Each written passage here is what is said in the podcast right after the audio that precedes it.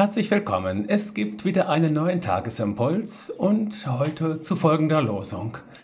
Wer kann sagen, ich habe mein Herz geläutert und bin rein von meinen Sünden?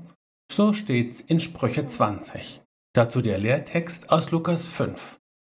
Als aber Jesus ihre Gedanken erkannte, antwortete er und sprach zu ihnen, Was denkt ihr in euren Herzen?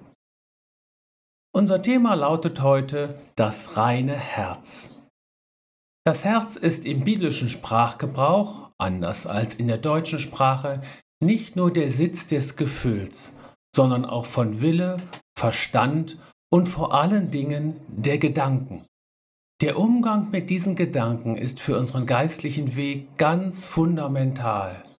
Gleich schon zu Beginn des Tages ist es zum Beispiel wesentlich, welchen Gedanken wir in unserem Herzen Raum geben und welchen wir nachhängen. Diese Gedanken zu steuern und sich ihnen nicht einfach zu überlassen, gehört zu den Grundübungen einer geistlichen Lebensführung. Die Vorstellung, ist ja nicht so schlimm, ist ja nur in Gedanken, ist völlig irrig. Und das Ansinnen, sein Herz zu läutern, es also freizuhalten von negativen, zerstörerischen, toxischen, unreinen, verurteilenden und gottlosen Gedanken, ist aller Ehre wert. Die Sünde beginnt im Kopf, würden wir sagen. Im Herzen sagt die Bibel. Das Gleiche ist gemeint. Wer sich ernsthaft an diese große Aufgabe macht, wird dann aber auch bei der heutigen Losung auskommen. Mit der Selbstläuterung und der Selbstreinigung kommen wir an kein Ende. Das bedeutet nun nicht, na dann können wir es ja gleich lassen, sondern wir können und müssen auch auf Jesus blicken, der alleine uns das reine Herz erschaffen kann.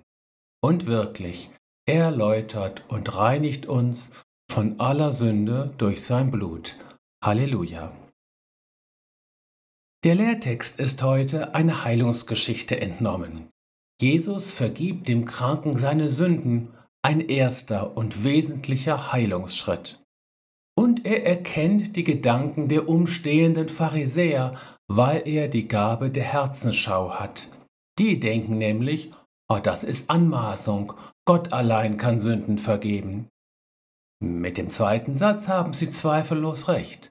Jesus ist der Gottessohn, er hat die Vollmacht, von Sünden freizusprechen. Und wie zum Beweis heißt er den Gelähmten aufzustehen und mitsamt seinem Bett seines Weges zu gehen. Und so geschieht's. Jesus sieht und kennt meine Gedanken. Davor muss ich nicht erschrecken und schon gar nicht mich verstecken.